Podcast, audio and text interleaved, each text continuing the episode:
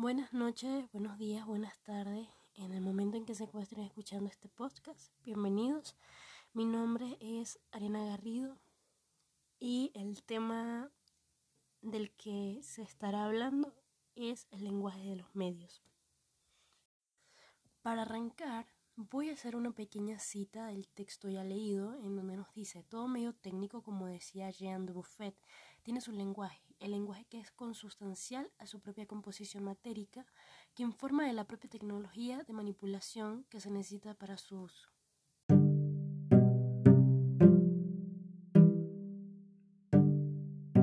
Buenas, mi nombre es Ariana Garrido y bienvenido a mi podcast. El tema del que estaré hablando es acerca del lenguaje de los medios y para arrancar voy a usar de referencia a Jean de Buffet. Jean de Buffet fue un artista que acudió a varias materias y materiales para llevar a cabo muchas de sus obras. Un artista que pintó, que hizo esculturas, que realizó música, que escribió poesía e incluso fue un grandioso analista del concepto de cultura y de arte de su época.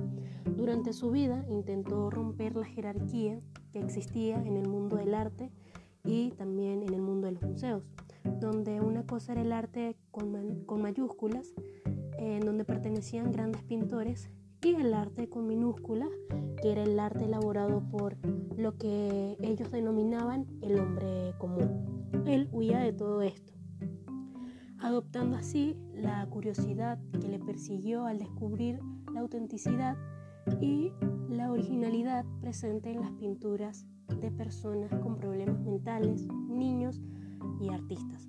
A estas creaciones él las llamó colectivamente arte brut o arte marginal. Buenas, mi nombre es Arina Garrido y bienvenidos a mi podcast. El tema del que se estará hablando es acerca del lenguaje de los medios y haré referencia a Jean de Buffet. Pero, ¿quién es Jean de Buffet? Jean Buffet fue un artista que acudió a varias materias y materiales para llevar a cabo muchas de sus obras. Un artista que pintó, que hizo esculturas, que realizó música, que escribió poesía e incluso fue un grandioso analista del concepto de cultura y de arte de su época. Durante su vida intentó romper la jerarquía en el mundo del arte, en el mundo de los museos, donde una cosa era el arte con mayúsculas en el que pertenecían grandes pintores y el arte con minúsculas, que era el arte elaborado por lo que en ese entonces denominaban al hombre común. Jean huía de todo esto y así fue adoptando la curiosidad que le persiguió al descubrir la autenticidad y la originalidad presente en la pintura de personas que realizaban con problemas mentales, también en la pintura de los niños y también de artistas. A estas creaciones él las llamó colectivamente arte brut o arte marginal. De allí conoció a muchos artistas como lo fue Raúl Dufy, pintor fauvista y cubista, artista gráfico y diseñador textil francés, que recomiendo que investiguen también sobre él, y a Mas Jacob y a Suzanne Baladon. A Suzanne Baladon fue una pintora francesa que también eh, voy a recomendar, ya que ella trabaja bastante con lo que es la figura humana. Por otra parte, ya entrando eh, al tema, Jean, en uno de sus aportes con respecto al lenguaje de los medios, señaló que todo medio técnico tiene su propio lenguaje, que es de la misma esencia que otra, a su propia composición matérica. Por lo tanto, el poder hacer uso de los materiales con dominio es uno de los objetivos básicos del aprendizaje artístico, pero para que este conocimiento adquiera la cualidad del dominio propio, requieren de muchas prácticas, tanto personal como íntima, ya que el artista hace su pensamiento visible a través del material con el que crea, y ya teniendo los conocimientos adquiridos y la experiencia necesaria que conforma a una imaginación técnica, esto ayuda a expandir la elaboración de imágenes previas. No obstante, algo que me resultó interesante del texto leído es cómo mm, me hizo tener otra visión acerca de lo que es la representación, ya que mm, Jean Dufet señala que la representación no es algo que implique solo el hecho de copiar la realidad y ya, sino un modo de tener un punto de vista propio, distinto, en donde se aprecie la versatilidad del material para así moldearse al pensamiento y a la mirada. Y bueno, para finalizar, entiendo el texto leído como hace referencia al espacio de diálogo entre la historia del arte como disciplina central y el estudio de la técnica y los materiales que pertenecen en este, con el uso de metodologías interdisciplinarias que integran los enfoques de la ciencia de los materiales. También se comprende el estudio de, los, de la producción artística considerando el punto de vista la tecnología, ¿no? los materiales y las técnicas de manufactura de los objetos artísticos o de la cultura visual. También abarcando los cambios de valor simbólico y económico y las transformaciones materiales de los objetos de estudio a lo largo de la historia vinculando con su uso cultural y la susceptibilidad de su materialidad frente a las condiciones generales de su entorno. Y bueno, este ha sido todo mi podcast, espero les haya gustado. Muchas gracias. Chao. Buenas, mi nombre es Ariana Garrido y este es mi podcast. Bienvenidos. Formas abiertas y formas cerradas. Primero que nada, para dar inicio es importante dejar claro qué es la forma. Para mí y como para muchos aquí, pues la forma es el conjunto de líneas que hacen referencia a la singularidad estructural de las cosas o también de las mismas ideas, ya sea también por el contorno o el volumen, con independencia de su estado en el soporte. Por otra parte, con respecto a los tipos de formas existen muchas, pero hablaré únicamente de las grandes particularidades de las formas cerradas y también de las formas abiertas. Antes de saber qué era una forma cerrada y una forma abierta, pues obviamente no sabía. Y pues investigué mucho acerca de esto. Entonces, la primera pregunta que vamos a abordar en este podcast es qué es la forma cerrada y cómo se compone, que es también una de las preguntas que me hice al no saber acerca de este tema. Pues citando el texto, esta puede ser concebida por el contorno, por los límites externos, percibiéndola por una totalidad ajena a las relaciones con otras contiguas. Esto quiere decir que la forma en el dibujo se presenta limitada por una línea que define su contorno y que la diferencia claramente del fondo en el que se halla inmersa. Algo interesante acerca de este tipo de forma es la manera en cómo, se individualiza los elementos y pues permite una separación muy nítida entre cada una de las formas que aparecen en la composición y el fondo.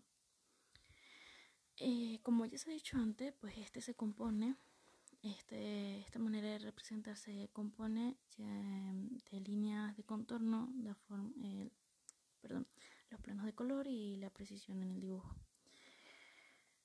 Tenemos como ejemplos algunas obras vanguardistas que pues investigué para usar de referencia también y para aclarar un poco más acerca de eso son entre ellos los canales de Venecia de Canaletto, que recomiendo bastante que lo busquen y pues si gustan comparto su opinión ya que en esta obra pues se puede apreciar bastante la nitidez, y eh, la forma, la diferencia entre forma y fondo.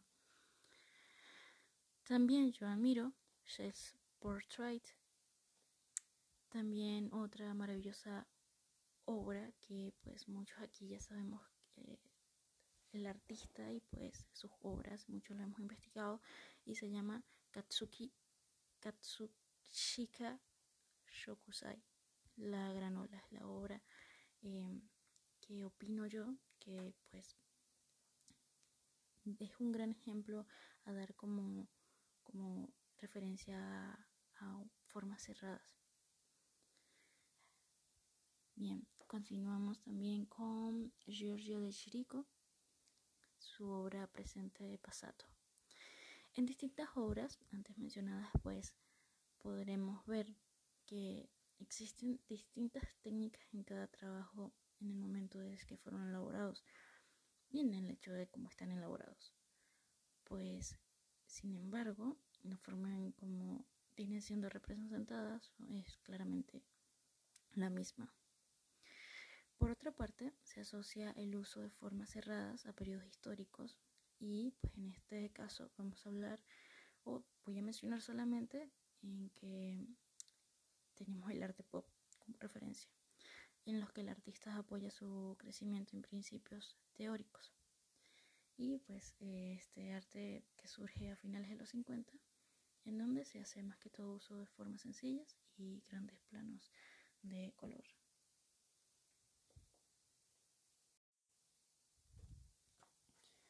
Buenas, mi nombre es Ariana Garrido y este es mi podcast.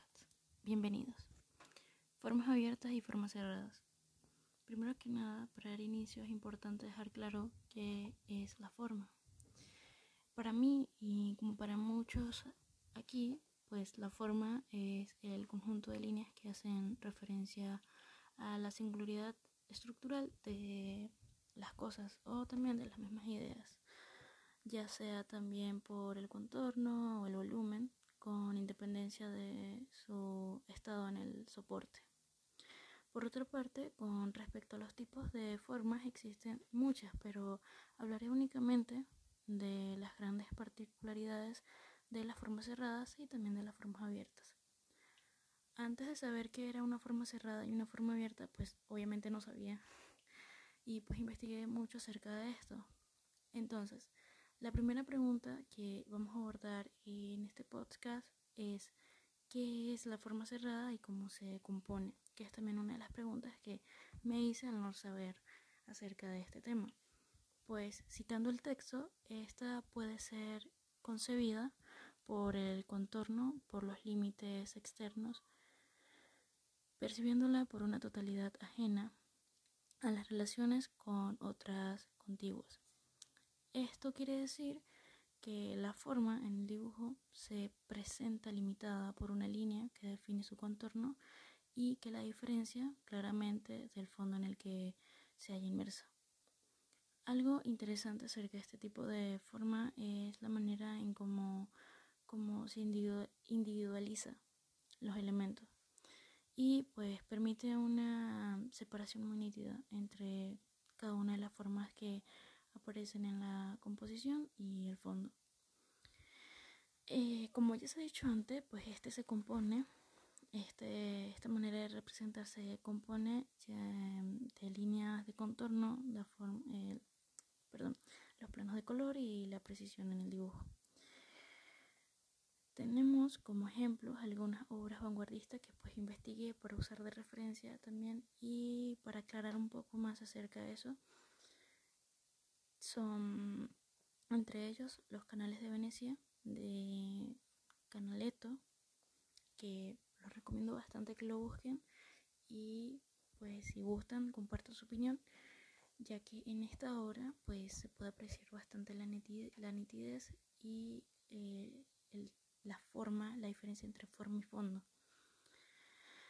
También yo admiro Shell's Portrait también otra maravillosa obra que pues muchos aquí ya sabemos que el artista y pues sus obras, muchos lo hemos investigado y se llama Katsuki Katsushika Shokusai.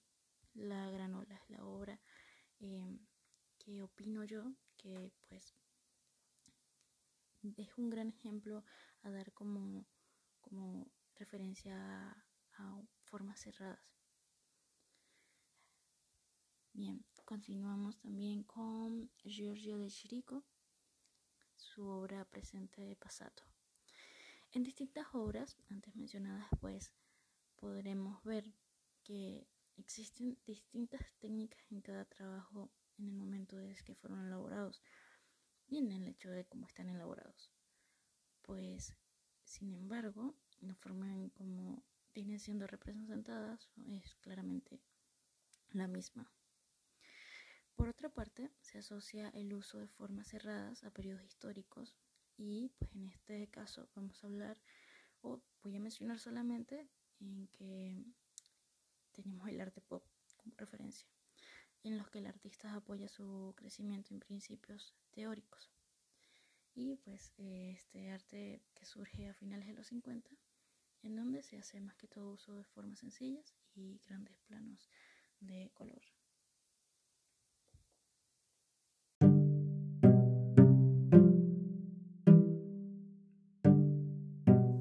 Buenas a todos, mi nombre es Ariana Garrido y bienvenidos una vez más a mi podcast. Tema del que se estará hablando esta vez es acerca de la interacción entre línea y técnica. Y para dar inicio al tema, hablemos un poco acerca de lo que ha sido el dibujo y de lo que es hoy en día. Pues en el texto nos señala que existen argumentaciones históricas en cuanto a lo que se conoce como dibujo, ya que es una actividad que inicia con el aprisionamiento de las formas de la naturaleza y que prosigue con una cantidad de experiencias para el artista que a medida son más complejas y que desde un inicio va evolucionando con el uso de técnicas y soportes limitados y así ampliarse de manera poco ortodoxa. Hoy día un dibujo es considerado cualquier cosa que es realizado sobre el papel o cualquier otro soporte. Pero la pregunta del millón es, ¿qué es el dibujo para cada uno de nosotros? Y compartiendo aquí mi pensamiento con ustedes sin querer imponer nada. Para mí el dibujo es una forma más de expresión libre en el que se permite experimentar con técnicas y con distintos materiales, ya sean pocos estos. No obstante, el poder que tiene el dibujo, al igual que el escribir, de plasmar recuerdos y de teletransportar en el pensamiento, va más allá de solo una mímesis de la realidad. Por tanto, comparto y estoy de acuerdo con el pensamiento del que no hay que saber dibujar para ser un artista, ya que no se sabe, se aprende y siempre se está aprendiendo. Ya es cuestión saber que es algo bastante subjetivo y cada quien lo expresa de diferentes maneras, ya sea personal. Para continuar voy a hablar, voy a resaltar la parte del texto en donde nos cuenta acerca del renacimiento, acerca de lo que era el dibujo en este tiempo, ya que tenía una gran importancia en la formación, convirtiéndose así en el pilar de las enseñanzas artísticas y debido a la reducción de los problemas con los que el estudiante de esta área ha de enfrentarse en el inicio, pues la captación y la representación de la forma, sus proporciones, las líneas, los valores, el color oscuro, etc.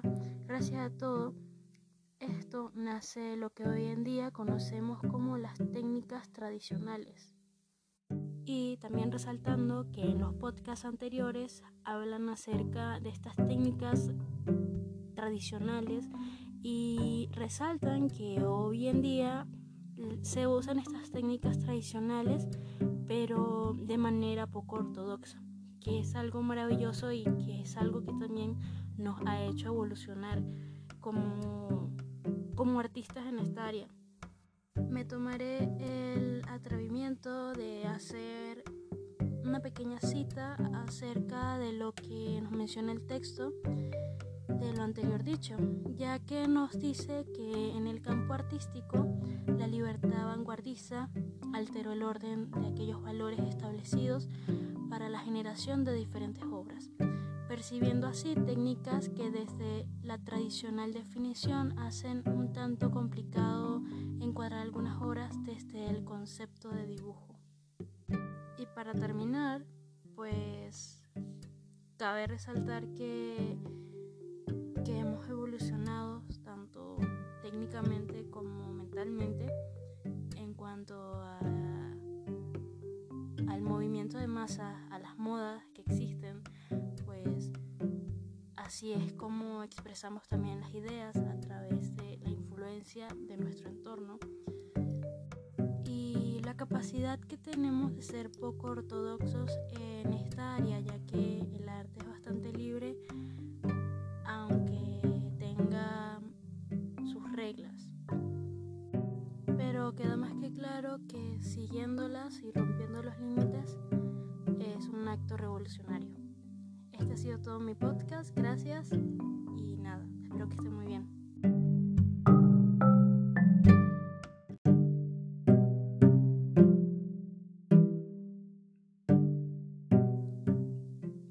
Mi nombre es Ariana Garrido y bienvenido a mi podcast. Nuevamente, antes de empezar, quiero disculparme con todos por esta entrega retrasada.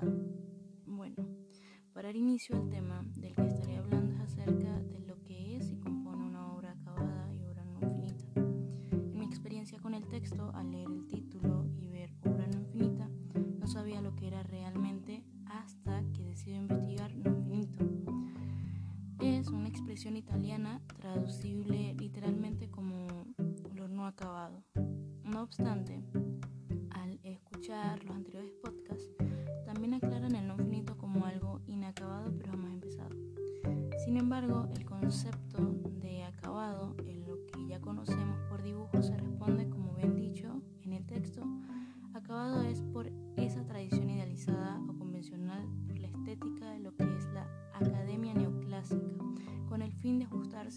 ideal en cuanto a todo el modelo en el cual se construye aquel sistema de representación.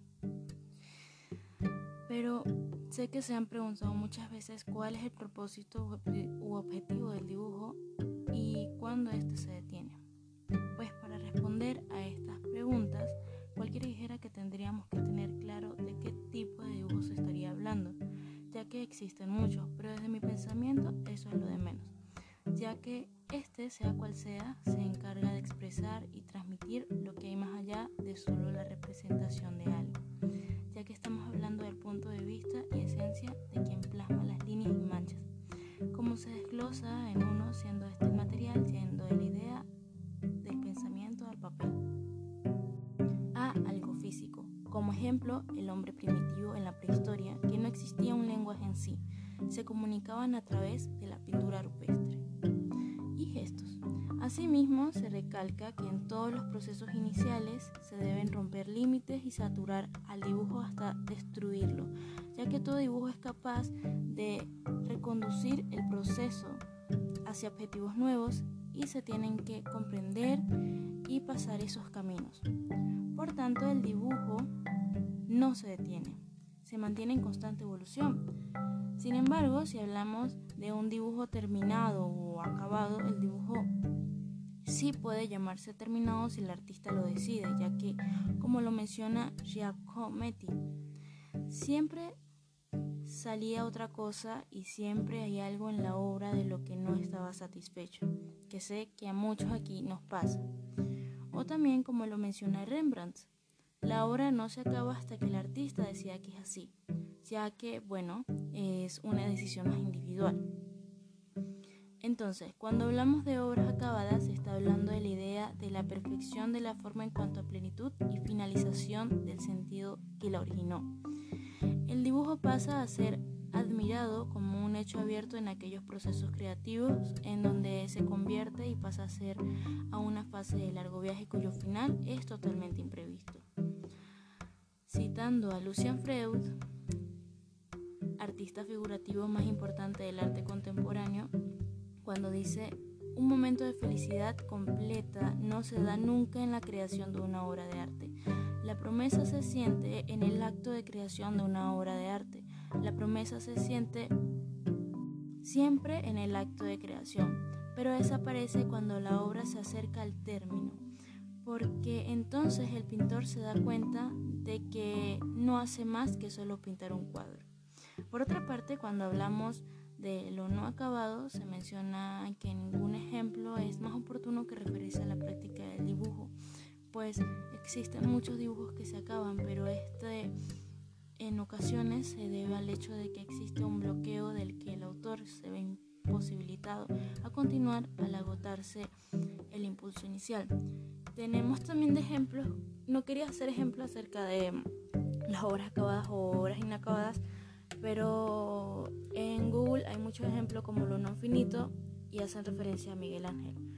Entonces, bueno, este ha sido todo mi podcast. Espero les haya gustado. Discúlpenme la tardanza.